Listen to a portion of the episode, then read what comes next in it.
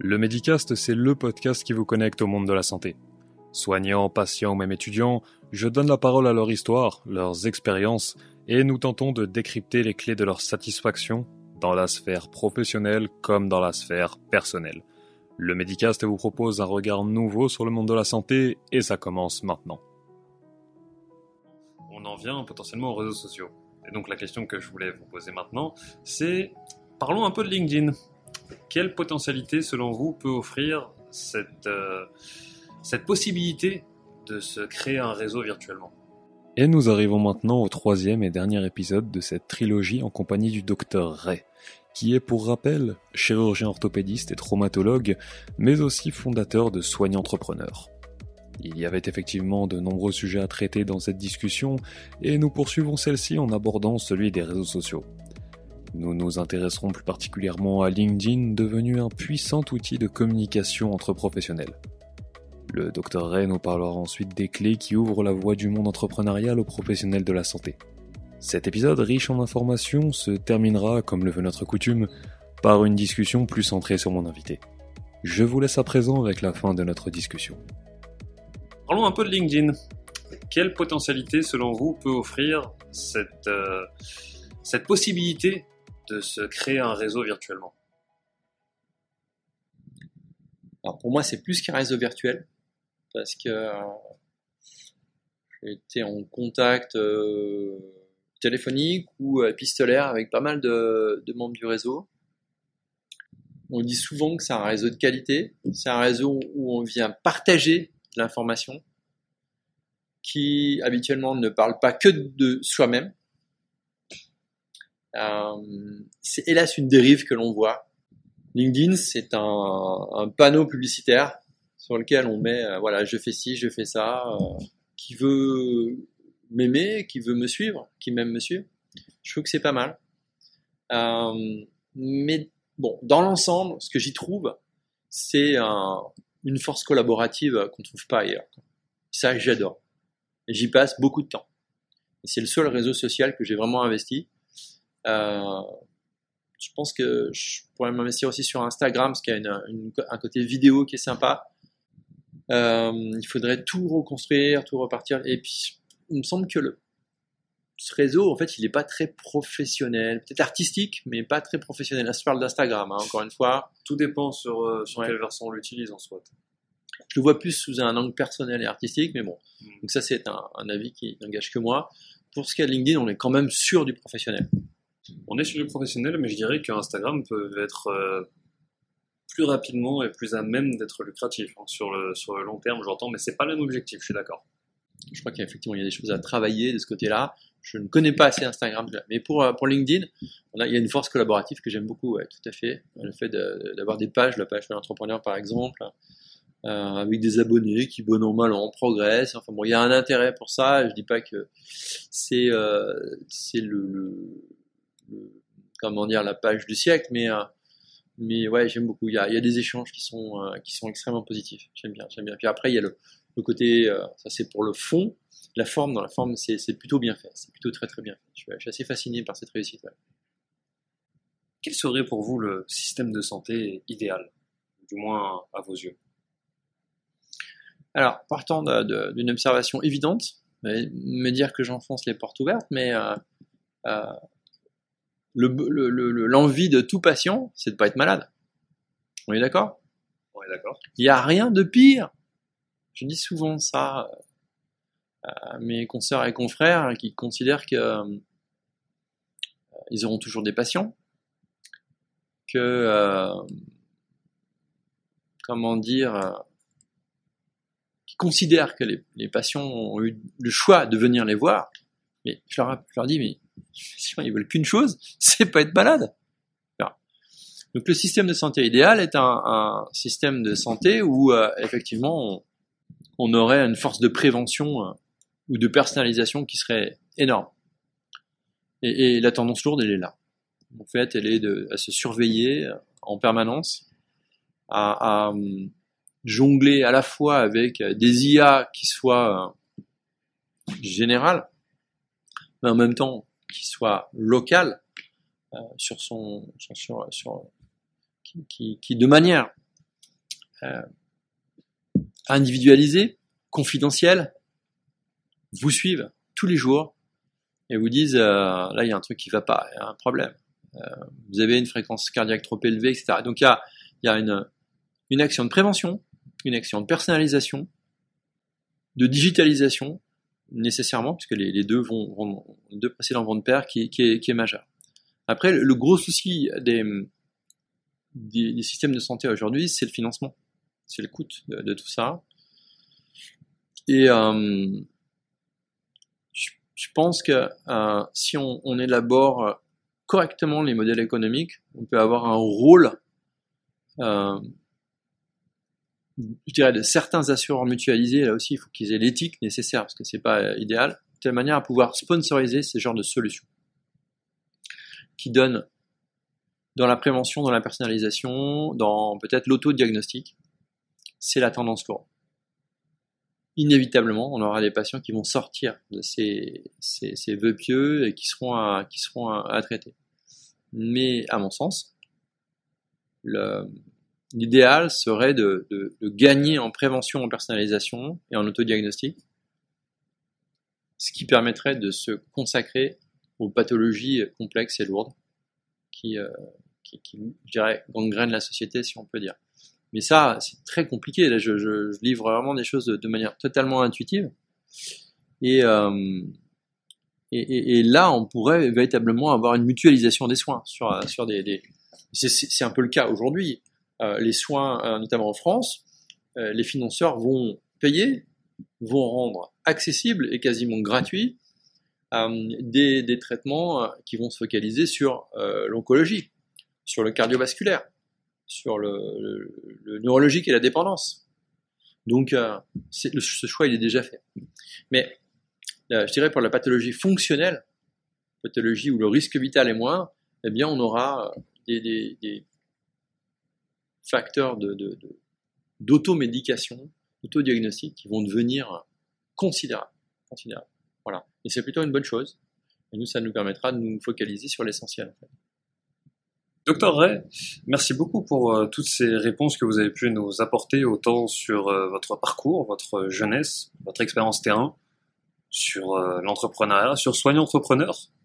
Et j'invite d'ailleurs, encore une fois, les auditeurs à s'intéresser de plus près à Soignant Entrepreneur. Est-ce que toutes ces actions, toutes ces activités que vous avez entreprises, toutes ces années euh, en tant que chirurgien, en tant qu'homme même, j'ai envie de dire, vous ont permis de vous développer? Et si oui, est-ce que vous avez une expérience particulière à relater? Alors, si mes, ce que, ce que mes, ce que les années passées m'ont apporté, d'abord, il faut dire que je ne regrette rien. D'accord Si c'était à refaire, j'en ferais exactement les mêmes études, mais je les ferais de manière différente. C'est-à-dire que j'engagerais des études de, euh, de, de, de, management et de management de l'innovation beaucoup plus tôt. Et, et, ça fait partie des missions de Soyez Entrepreneur d'ailleurs, c'est d'aller établir ce qui n'existe pas aujourd'hui, en tout cas en France, ce sont des passerelles, des passerelles fortes entre les business schools et les facultés de métier. Aujourd'hui, c'est tabou, faut pas. Non, non. Euh, donc je ne regrette rien. Euh, ce que j'ai appris, ce que j'ai appris de moi, c'est une capacité de, de résilience euh, euh, assez étonnante parce que euh, des échecs j'en ai eu, j'en ai encore, et euh, avec des, des situations très compliquées à gérer. deux ans de MBA et des programmes de chirurgie qui étaient plutôt costauds, ça a été énorme, énorme. Euh, donc, euh, c'est le sentiment d'avoir pu le faire, de, pouvoir le faire. Euh, J'aurais tendance à dire que j'ai tendance à peut-être trop faire et qu'à un moment, il faut savoir se calmer. Voilà. Ce que ce que je, je, commence à savoir faire. Euh, j'ai appris aussi que je pouvais, par certains côtés, changer les choses. Je ne vais pas changer le monde, mais ça, je peux le faire aller euh, exister dans un établissement et puis montrer que c'est possible, qu'on peut euh, changer les, les, comportements. Cette politique de, de, conduite du changement, ça je peux le faire. Je vais pas tout changer, c'est clair, mais on peut le changer. Et ça c'est c'est une petite fierté. On va pas se gosser, mais c'est sympa. C'est quand même sympa de se dire qu'on peut le on peut le faire. Euh, euh, sur ce plan-là, euh, la capacité de, de rassembler certaines personnes, ou pas tout le monde, hein, pas tout le monde parce que les, les, les caractères sont forts. Euh, donc de sentiment de, de montrer qu'on peut, on peut changer les choses dans des, des, structures qui sont assez lourdes, dans des paquebots comme les CH peut-être, où on peut, on peut arriver à, à changer les choses, mais encore une fois avec euh, la volonté de se centrer sur euh, l'expérience de nos patients, parce que c'est eux qui nous façonnent. Bien beau de se dire qu'on soigne, qu'on est les plus forts, qu'on va les opérer, qu'on va les ouvrir, les refermer, on est content. Mais ça me fait, ça me rend pas fier, ça. Je fais ça avec joie, d'accord? Je fais ça avec une grande joie. D'aller au bloc le matin, de retrouver une équipe soudée, souriante, qui a envie de travailler, franchement, ça, je, je pensais pas ça possible. Parce que j'ai pas toujours été comme ça. Et ça, c'est probablement la mise en valeur réciproque de cette action de conduite du changement, qu'on appelait soin d'entrepreneur, et de la chirurgie. Ça n'a pas toujours été comme ça. Mais ça l'est. Et, et de, de- d'embarquer l'équipe, mais autour du patient. Ce matin, mais, je suis avec impatience ce matin, parce que le Katie s'est annulé. Et euh, je l'ai vu euh, cet après-midi, il m'a dit, mais quelle équipe extraordinaire Il parlait pas de moi, il parlait à tous ces gens qui, qui, qui, qui étaient autour de lui. Il s'est rendu compte de ça. Ils étaient contents, contents d'être là, contents de dire bonjour, contents de se présenter, parce qu'ils l'ont fait. Voilà. Et ça n'a pas toujours été comme ça. Et vraiment, je suis, je suis heureux de ça. Voilà. Et, euh, les patients le ressentent, surtout. C'est ça qui est, qui est important. Et nous, personnellement, euh, qui suis en bout de chaîne, ça me permet de travailler dans des dispositions, mais d'un confort extraordinaire. Quand vous sentez que vous êtes vraiment épaulé par tout le monde. Parce que ça, encore une fois, ce sont des situations qu'on ne rencontre pas toujours. Quand on est jeune assistant et qu'on doit faire bosser une équipe de nuit avec des gens qui vous voient arriver et qui attendent qu'une chose, c'est la sortie de route, parce que j'ai vu ça, c'est un stress considérable, considérable. Ok? Mais ça de côté et on passe à, à une efficience qu'on n'a pas toujours. Euh, ça c'est dans le positif, dans le négatif, ben, mais c'était c'était prévu. euh, J'ai affaire à des individualités qui sont, euh, ce sont des, des concurrents, ce sont les adversaires. Ils sont gentils, mais tout ce qui est à moi est à moi, tout ce qui est à vous est négociable. Et c'est ça. C'est la concurrence. Mais là aussi, il faut vivre ça de manière très positive. Une bonne émulation. Ouais. Il y a des gens très forts, très beaux, très ambitieux. Mais on, se sert de leur qualité. On apprend avec eux. Et le seul point négatif vraiment que je peux trouver, c'est que parmi mes petits camarades, il n'y a pas toujours cette volonté d'apprendre des autres. D'accord? Voilà, c'est, je suis dans ma logique, je fais le truc, je le fais mieux que les autres, ouais, souvent, mais pas toujours. Alors, apprendre les autres qui vivent différemment, qui travaillent différemment, mais c'est normal, c'est normal. C'est- on a tellement de pression qu'on n'a pas toujours le temps de s'arrêter et de regarder ce qui se fait à côté, de se dire ce qu'il fait, ce qu'elle fait, ce qu'il fait, c'est bien. On va, essayer de s'en inspirer, etc. Les, comportements sont un petit peu trop rigides, mais on, on va pas le, on va pas cracher dans la soupe. Ça fait produit des, individus qui font très bien ce qu'ils ont à faire. Ils changent pas, simplement. Peut-être. Est-ce que c'est bien? Est-ce que c'est pas bien? Moi, je ne sais pas. Voilà. Changer tout le temps. Voilà, voilà. Donc il y a une chose qui est revenue plusieurs fois, c'est que vous ne regrettez rien dans votre parcours. Et ça, on, on l'entend même euh, avec joie, et moi le premier. Cela dit, est-ce que vous pensez que si vous aviez des choses à refaire, est-ce que vous auriez modifié certaines choses dans ce même parcours?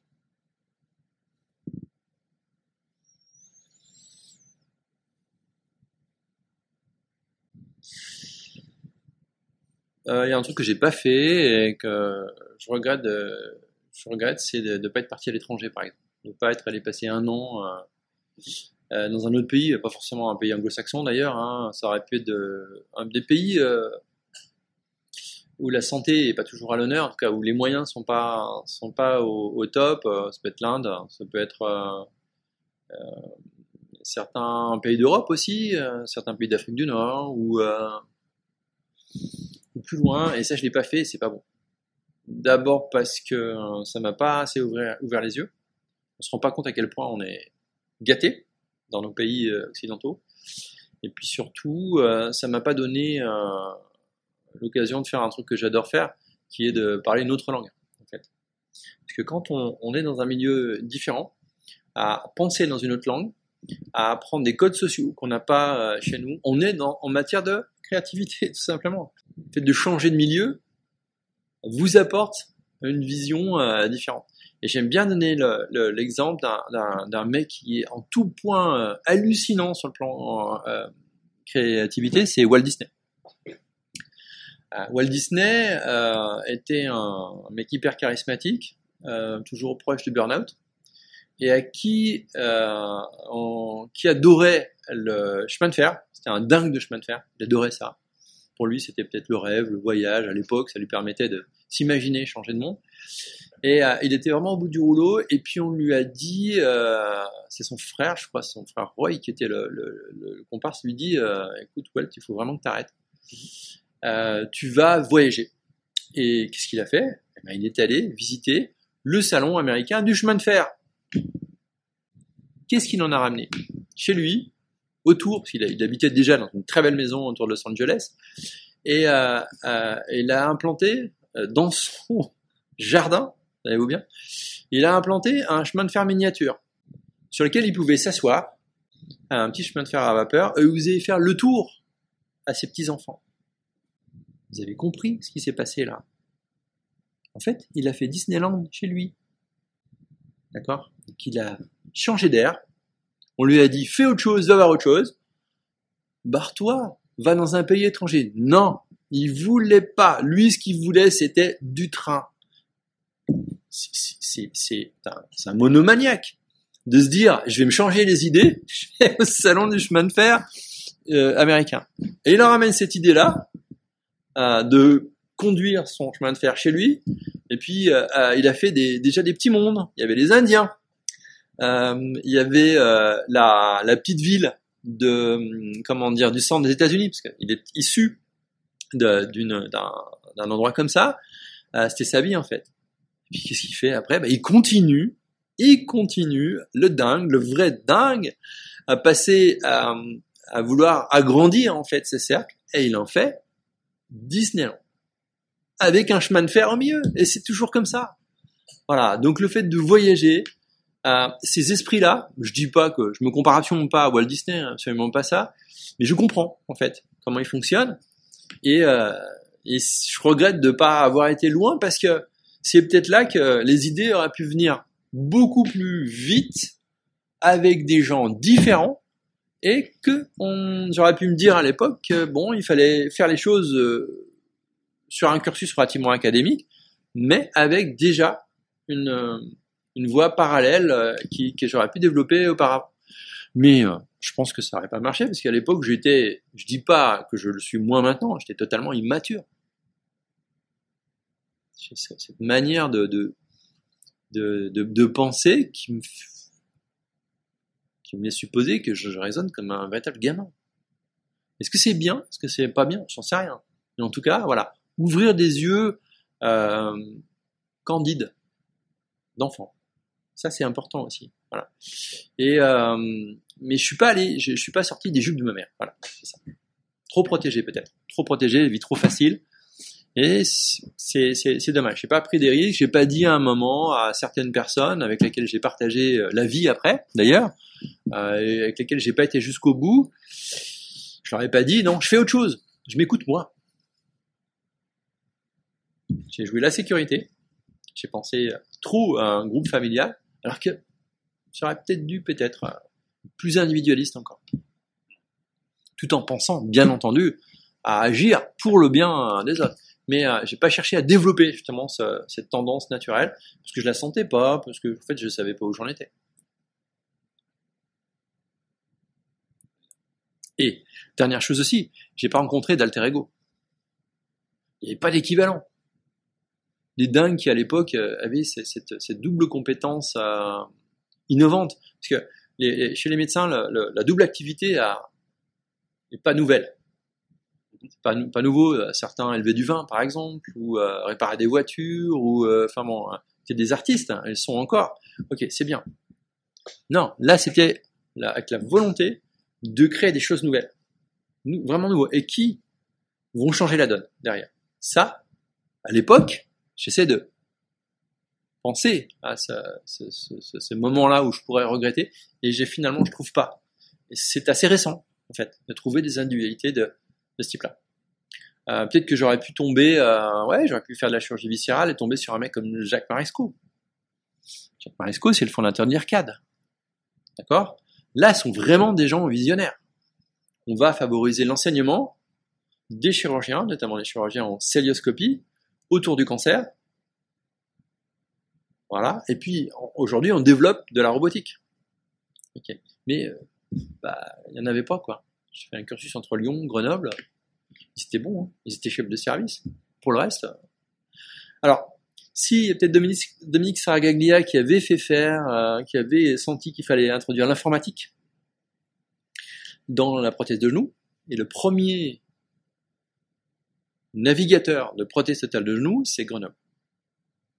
Parce qu'il y avait un, un terreau favorable, il y avait un, il y a toujours un labo qui s'appelle le TIMC, Technique d'imagerie médico-chirurgicale, où euh, dans les années, fin des années 90, le premier navigateur destiné à mettre en place les prothèses de genou est sorti de terre. Et le gars qui a fait ça, vraiment, qui était assistant à la, euh, chez Dominique Saragaglia, c'était un type que, avec lequel je m'entendais très très bien.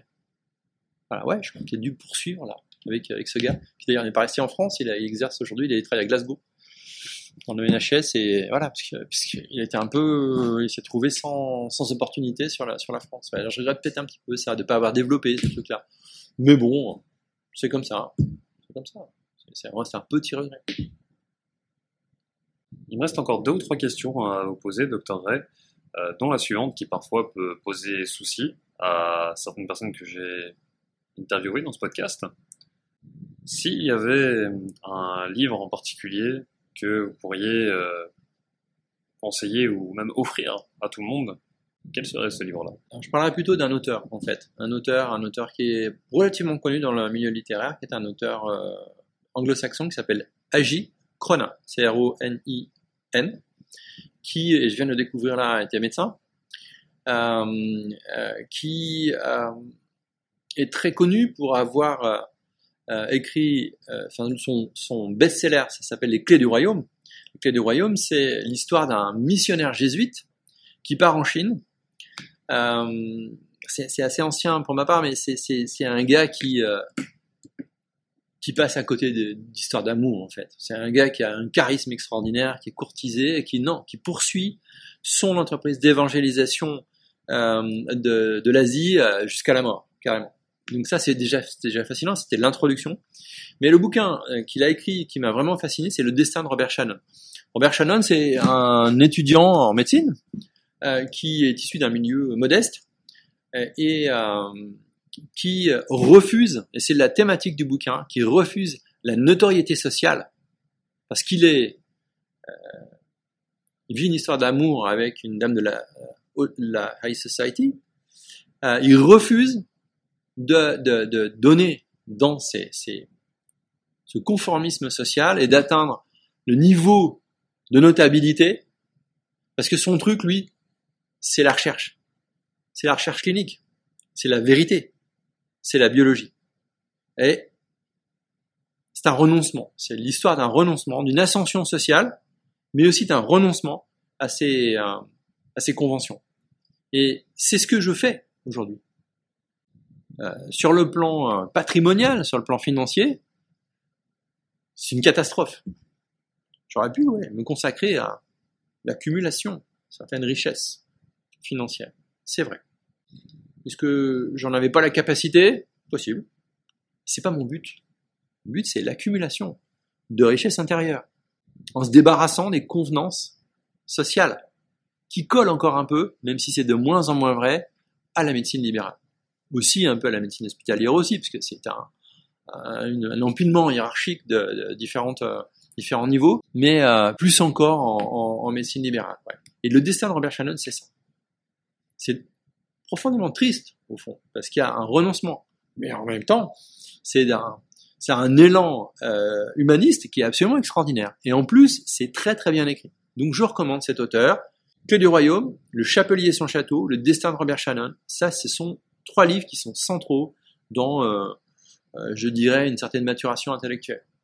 Et maintenant que nous avons un petit peu vu euh, que nous sommes passés par la littérature, je, je me demandais s'il y avait une phrase peut-être qui vous accompagnait dans, dans la vie de tous les jours, et j'irais même plus loin que ça. Je dirais si vous deviez écrire une phrase sur un tableau blanc, et ce tableau, vous le voyez tous les matins en vous levant. Qu'est-ce que vous écrirez sur ce tableau?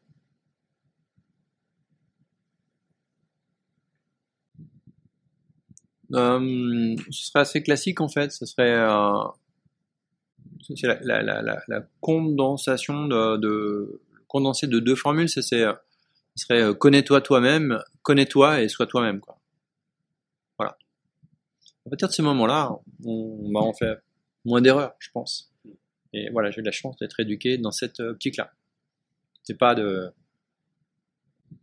c'était c'était pas de l'ambition absolue, c'était pas euh, la recherche d'une certaine notoriété, d'une certaine euh, aisance financière, ou même une recherche de réussite.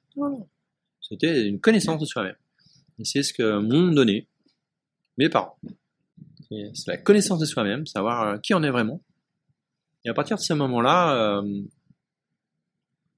on peut faire des choix corrects. Ouais. Et, euh, et, et, et, tu parlais de, de bouquins. Euh, et, et je, je, je, trouve dans, dans un, un auteur de anglo-saxon de, de romans policiers que j'adore, je vous conseille, qui s'appelle Georges Pelekanos. Le héros est un, un, ancien sportif, un ancien basketteur de très haut niveau, euh, retraité, beaucoup de charisme, qui, euh, dans le New Jersey, euh, a monté un, une, un magasin de disques. Et ce gars est, est décrit, c'est le héros, il est décrit toujours par les autres qui le regardent, qui parlent de lui, en fait. Et euh, ce qui revient sur ce, ce, ce, ce héros, c'est il sait qui il est. C'est ça. Il sait qui il est. Il se connaît. Et c'est ce qui fait sa force. Georges Pelekanos. En plus, vous avez des tas de, références, et elles sont super bonnes, de toute la musique Saoul des années 70-80. Il vous les met derrière, et je peux vous dire que c'est absolument fabuleux. Voilà. Donc c'est une belle aventure, c'est tout un monde. Et c'est le, le, le, héros, il est meilleur que les autres, dirons-nous, en tout cas, suivant l'auteur, parce qu'il sait qui il est. On n'y arrive pas toujours, hein, encore une fois. Et ça fait partie des, euh, des buts qu'on doit avoir, je pense, dans son existence. Donc, Docteur Ray, nous arrivons euh, gentiment à la fin de, cet épisode. Mais avant cela, il me reste euh, une question en particulier. Si vous deviez, si vous deviez donner un ou deux conseils à des soignants qui souhaiteraient se lancer dans l'entrepreneuriat, qu'est-ce que vous leur diriez aujourd'hui? C'est de bien étudier, c'est l'observation, bien étudier le besoin. Où est-ce qu'il y a des points de friction? De les analyser très finement, très précisément. Où est-ce que ça bogue en fait? Et derrière, de, de faire que les solutions qu'ils apportent, l'enchaînement en fait entre l'observation du besoin, la solution qui s'applique à un segment précis, de faire que cet enchaînement soit totalement unique. D'aller à la recherche de ce que eux font de mieux que les autres, leur spécificité, leur entreprise d'eux-mêmes, leur avantage compétitif. Et c'est ce dont on a parlé auparavant, avant que cette interview euh, débute, par rapport à votre propre expérience du soin en santé mentale votre maîtrise du digital, vos motivations profondes, votre histoire personnelle. Voilà, ça c'est votre spécificité. Et à partir de ce moment-là, on peut être considéré comme étant les seuls, les uniques à apporter la solution bien pensée, la bonne offre en fait, à un segment de patients, de clientèle. Il n'y a pas de, honte à dire ça, ou d'établissement de soins. Et dans ces conditions, on vient vous chercher pour vous dire ça, ça nous intéresse. Et on est prêt à mettre de l'argent en face d'une certaine valeur ajoutée. Voilà. C'est en fait de, rentrer très rapidement dans euh, la configuration d'un business model, ce qu'on appelle un business model. Savoir à qui on va s'adresser, par quel canot, euh, faire une proposition de valeur, c'est-à-dire qu'est-ce qu'on va changer euh, concrètement et qu'est-ce qu'on est les seuls à pouvoir changer, combien ça va nous coûter, combien ça va nous rapporter et avec quel partenaire on va faire vraiment ça, les partenaires d'exception et quelles sont les activités clés qu'on va utiliser. Ça, c'est ce qu'on appelle un business model. Et un business model créé par un Suisse qui s'appelle Osterwalder. Voilà. Et ça, c'est génial. Regardez la vidéo du business model de Nespresso relatée par Osterwalder. Ils ont mis 20 ans à le sortir, d'accord? Mais ça, c'est fascinant, fascinant, fascinant. Nous arrivons gentiment à la fin de cet épisode, Docteur Ray, et je tiens à vous remercier de votre participation dans ce dernier. Et avant peut-être de rendre l'antenne, comme je le fais euh, pour chacun euh, de mes invités, j'aimerais vous laisser un éventuel mot pour la fin. Plaisir. Plaisir que de pouvoir s'exprimer. Oh, c'est pas que je suis privé, hein, encore une fois, mais de manière construite, de manière euh, positive. on dit souvent bienveillante, hein, encore une fois. mais ouais, une, une attention très particulière. Ouais, c'est un grand plaisir. Bon, après, inutile de vous dire que ce que je vous ai dit, ça a été, ça a été formé, ça a été formulé, ça a été écrit dans le business plan de soignant entrepreneur. Ça constitue le mémoire de fin d'études. Euh, plus ou moins bien achevé d'ailleurs, parce qu'il a fallu que je termine ça en trois mois et, dans une période où la chirurgie euh, nous occupait beaucoup. Euh, c'est un énorme travail. C'est une petite thèse de médecine en fait, hein, ce, ce truc-là. Mais, euh, mais c'est clair. Pour moi, c'est clair. C'est clair et c'est toujours un plaisir que de le formuler et de le reformuler. Eh bien, sur ce, je vous remercie une dernière fois. Et je dis à tous nos auditeurs, à bientôt, j'espère. Bonsoir à tous et à toutes. Nous voilà arrivés à la fin de cet épisode et je tiens à vous remercier pour le précieux temps que vous nous avez accordé. Si tout ça vous a plu, je vous invite à vous abonner pour ne pas louper les prochaines sorties. Et si vous souhaitez me soutenir, vous pouvez également me laisser un avis sur la plateforme d'écoute de votre choix. Spotify, Apple Podcasts, Deezer ou autre. Sachez que je suis à 100% preneur de vos retours. Vous pouvez également me contacter sur Instagram ou LinkedIn si le cœur vous en dit, si vous souhaitez me faire un feedback ou par exemple me proposer des invités. Je suis tout oui. Medicast ou Guillaume Ismaili. Et pour terminer, je pense que chaque personne détient un potentiel sans limite en lien avec sa propre histoire et que notre capacité de progression est exponentielle. Faites ce qui vous passionne, prenez soin des autres et surtout prenez soin de vous. Vous étiez sur le Medicast en compagnie de Guillaume Ismaili. À bientôt j'espère.